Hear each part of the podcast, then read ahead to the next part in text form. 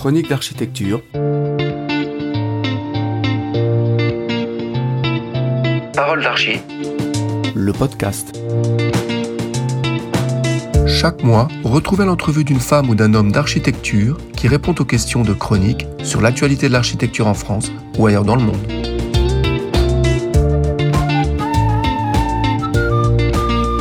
Aujourd'hui, Jacques Rougerie répond aux questions de Christophe Loret.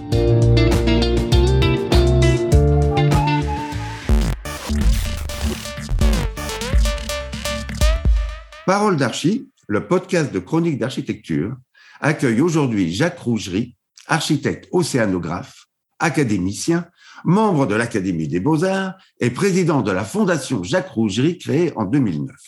Bonjour Jacques. Bonjour. Merci d'avoir accepté l'invitation de chronique. Ah ben, c'est un immense plaisir. Le plaisir, il est pour nous.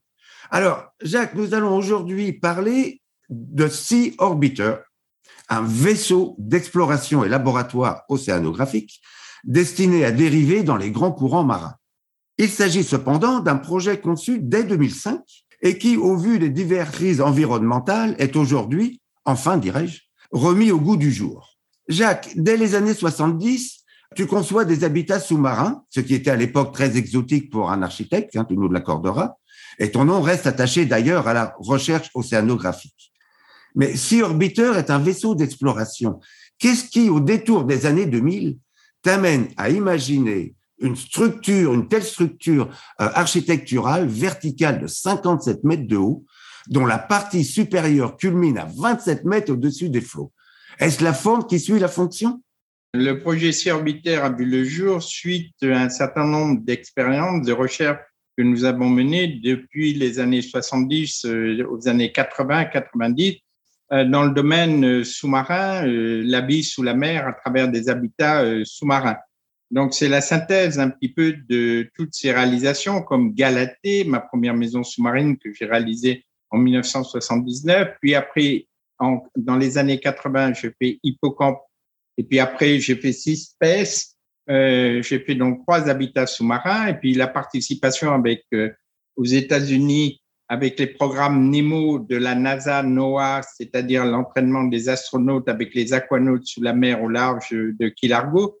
Donc, c'est un peu cette synthèse euh, qui m'a amené à imaginer un engin un petit peu comme la station ISS de l'espace, euh, c'est-à-dire une station internationale au service de l'humanité pour comprendre ces grands enjeux euh, qui étaient en train de naître du monde sous-marin, ce que ça pouvait apporter à l'humanité. Et en tant qu'architecte, ben, imaginez cette station des océans semi-submersible en observation permanente avec un équipage sous la mer. Voilà, telle une ruche, euh, telle une ruche d'abeilles. Nous partirons justement des abeilles butiner la connaissance de ce monde prolixe qui est complètement euh, mystérieux, inconnu à ce jour encore, quoi qu'on en pense. Et voilà, donc le concept est parti comme ça, avec toute une équipe pluridisciplinaires qui m'ont accompagné dans cette grande aventure début des années 2000. Ce qui est aussi euh, euh, très étonnant, quand, je parlais d'architecture verticale, c'est que pour un bâtiment destiné à voguer, on l'imagine plutôt horizontal. Hein. Or là, on a vraiment une structure immergée, émergée. Et d'ailleurs, on va y revenir parce que depuis cette date, depuis les années 2000, les océans sont menacés de toutes parts, tu le sais mieux que nous, et les besoins de recherche sont encore plus pressants que jamais. Alors, à quoi et à qui servira Sea Orbiter Plus précisément, puisque nous en parlions, qu'y a-t-il dans la partie émergée et qu'y a-t-il dans la partie immergée qui fait quand même 30 mètres de profondeur? Alors, c'est vrai que ça peut paraître paradoxal et un peu incroyable de mettre un bateau à la verticale. C'est vrai que c'est pas commun. Simplement, la fonction d'un bateau, c'est d'aller d'un point à un autre euh, le plus vite possible alors que si Orbiter dérive dans la masse océanique, des grands courants océaniques comme le Gulf Stream, et bon, c'est une station, comme disait, comme la station ISS, qui fait le tour de la Terre régulièrement. C'est un gros bouchon, comme les bouchons des pêcheurs, tu sais, qui flottent euh, à la surface. C'est une sorte de gros bouchon, d'où la verticalité. Oui, euh, si on veut, en effet, on peut le comparer à une bouée, à un bouchon. Euh, c'est pas péjoratif. Et et en effet, ce symbole, parce que Orbiter doit être un symbole fort par rapport à ces grands enjeux de demain que représentent les océans, et doit être pour la jeunesse un exemple pour les motiver à croire à ces sciences, à ce développement des technologies, tout en respectant évidemment le milieu marin, vu les grands enjeux environnementaux qui se posent à l'heure actuelle. Alors, pour revenir sur ces orbitaires, donc il fallait avoir un concept technologique et un programme scientifique très, très précis, un concept technologique qui s'adapte à ces programmes scientifiques. Et un bateau ne pouvait pas offrir euh, ce que offre Cerbitaire, c'est-à-dire une permanence sous la mer, comme disait une ruche. Je disais tout à l'heure, c'est une ruche d'où parlent euh, des hommes avec des sous-marins ou en plongée sous-marine ou envoyer des roves, des robots, des AUV, explorer ce milieu sous-marin dans les failles abyssales et dans la dorsale atlantique, dans ces grands courants océaniques comme le Gulf Stream. Donc, il fallait partir sur d'autres paradigmes d'architecture et il fallait penser autrement une architecture qui s'adapte justement à ces programmes. D'où la verticalité. C'est pas un effet de geste, un design pour un design. C'est pas pour se faire remarquer. C'est que ça correspond le mieux à une stabilité en plus de l'engin au niveau technique dans ces grands courants. Quand il y a des tempêtes, il y a toute une partie basse vie à moins de 12 mètres qui est un grand disque qui stabilise comme un piston. Vous voyez un piston qui monte et qui descend. Donc, ça stabilise l'engin et ça permet, quel que soit quasiment, quasiment, pas quand il y a des grandes tempêtes, mais quasiment de sortir directement sous la mer à moins de 12 mètres de profondeur, même si en surface, le temps n'est pas forcément favorable.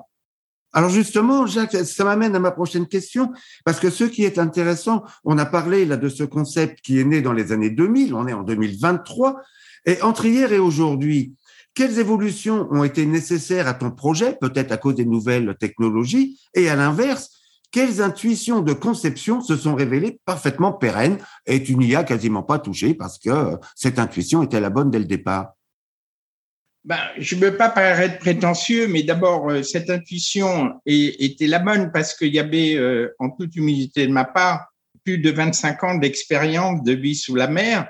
C'est bien d'avoir euh, des rêves. Moi, je suis bourré de rêves, mais j'avais des rêves de faire des maisons sous-marines, d'accompagner cette grande aventure humaine à travers l'architecture et donc de construire des maisons sous-marines, de participer aux maisons sous-marines existantes et donc de vivre moi-même ces expériences, donc physiquement, pour aller plus loin dans cette connaissance et dans l'adaptation des êtres humains sous la mer comme dans l'espace. Et c'est pour ça que justement, je suis parti dans d'autres paradigmes, d'un autre imaginaire de comment il fallait créer une station qui soit verticale et qui réponde au mieux aux engagements auxquels elle devait répondre, c'est-à-dire toute cette recherche scientifique, ce vécu parce que l'équipage vit sous la mer 24 heures sur 24 en observant aussi le monde sous-marin. Donc, l'évolution des technologies en, plus de 20 ans n'a pas, sur le fond, affecté la conception de l'ouvrage. C'est un projet qui est arrivé, il faut être honnête, enfin, je suis obligé de le reconnaître, qui est peut-être arrivé un peu trop tôt,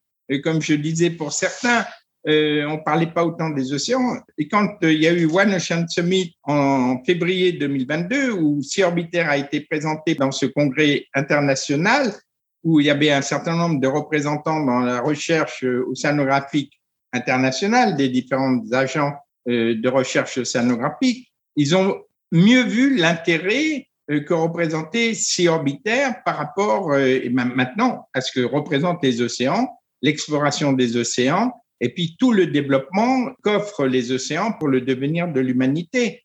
Donc cet engin qui sera en complément d'autres engins, qui va pas. il n'a pas vocation à remplacer euh, la recherche habituelle.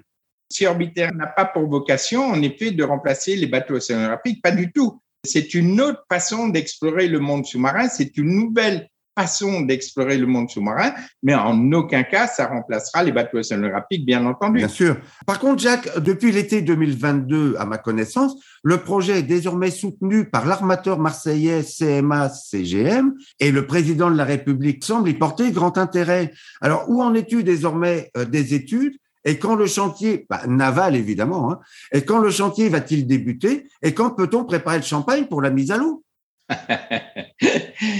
Ah, J'en rêve tellement de ce projet, j'aimerais tellement que ce projet voit le jour, mais avec euh, le temps qui passe, je reste prudent euh, dans les affirmations. Donc, en principe, le projet est relancé, c'est clair, grâce euh, au soutien du président de la République, grâce euh, au soutien de Rodolphe Sadé, président de CMA-CGM, Donc, on est en train de, de faire tout le montage financier avec CMA, CGM et d'autres partenaires. Euh, on est en train de recaler des programmes scientifiques. On conserve la silhouette de Sea Orbiter qui correspond à une volonté que ce soit iconique, que ce soit un symbole fort, porteur d'engagement sur ces grands enjeux pour l'humanité, pour les jeunes et tout. Donc, euh, voilà. Donc, après, en principe, si tout va bien, tel que les étoiles sont alignées en ce moment, on devrait mettre en chantier en 2024 Sea Orbiter. Deux ans après, Sea Orbiter pourra être opérationnel. Et donc, je pense qu'on pourra sabler le champagne euh, en 2026, euh, si tout va bien. Donc, on pourra présenter Sea Orbiter au Congrès mondial des Nations Unies pour les océans en 2025, présenter le squelette de Orbiter. L'aménagement intérieur ne sera pas terminé, il ne sera pas opérationnel. On espère le pouvoir présenter Orbiter à Nice, puisque c'est Nice qui va accueillir le Congrès mondial des Nations Unies sur les océans.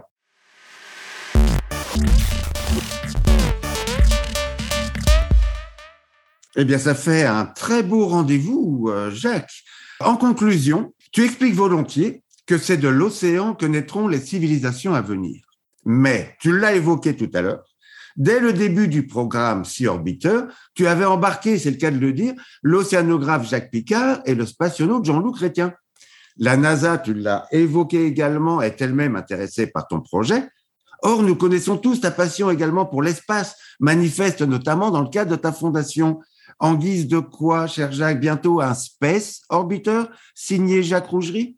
C'est vrai que de plus en plus, il y a une relation très, très forte dans ces deux explorations. C'est incroyable. En même temps que Gagarine partait dans l'espace, il faut savoir que Cousteau réalisait sa première maison sous-marine, que les astronautes s'entraînent avec les aquanautes aux États-Unis dans des maisons sous-marines, que tout le côté de vie en milieu extrême, de vie en milieu confiné, il y a beaucoup de similitudes dans tout ce qui est ergonomie, déplacement du corps, il y a beaucoup de similitudes parce que quand vous êtes sous la mer, eh bien, vous êtes dans la troisième dimension euh, de ce monde. Quand vous êtes dans l'espace, vous êtes en apesanteur. Donc, le corps, c'est le plus proche qu'on puisse avoir dans les relations entre le, entre l'espace et le monde sous-marin. L'espace amène en plus, à travers les satellites, une connaissance incroyable sur les océans. Donc, si Orbiter va être une bouée justement relais avec l'espace, c'est-à-dire avec les satellites, mais aussi avec les astronautes, puisque dans les programmes de Orbiter, ça va être une base d'entraînement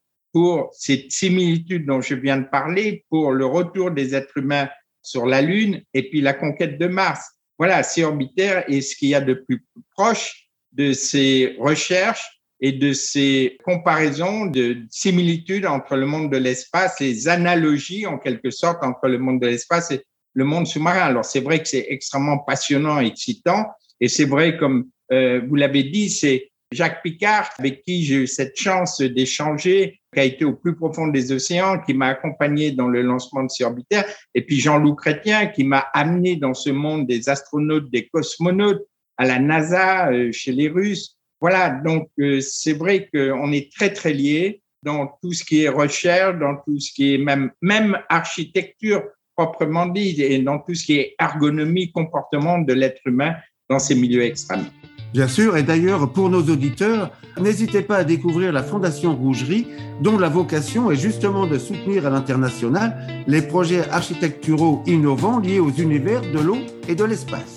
C'est très important parce que pour moi, c'est vraiment ma passion de transmettre cette passion et ces rêves que j'ai eus avec des femmes et des hommes extraordinaire que j'ai côtoyé à travers le monde et je voudrais que ces jeunes puissent prendre la relève et c'est le sens de cette fondation sur ces grands enjeux de demain qui concernent l'humanité, qui concernent leur futur, leur avenir. Merci Jacques, ce fut absolument euh, merveilleux de discuter avec toi comme euh, toujours. Bonne chance avec le Sea Orbiter et puis bah, à bientôt, euh, j'espère, peut-être dans un autre épisode de Parole d'Archi, le podcast de chronique d'architecture. Avec un immense plaisir et bon vent, comme disent les marins.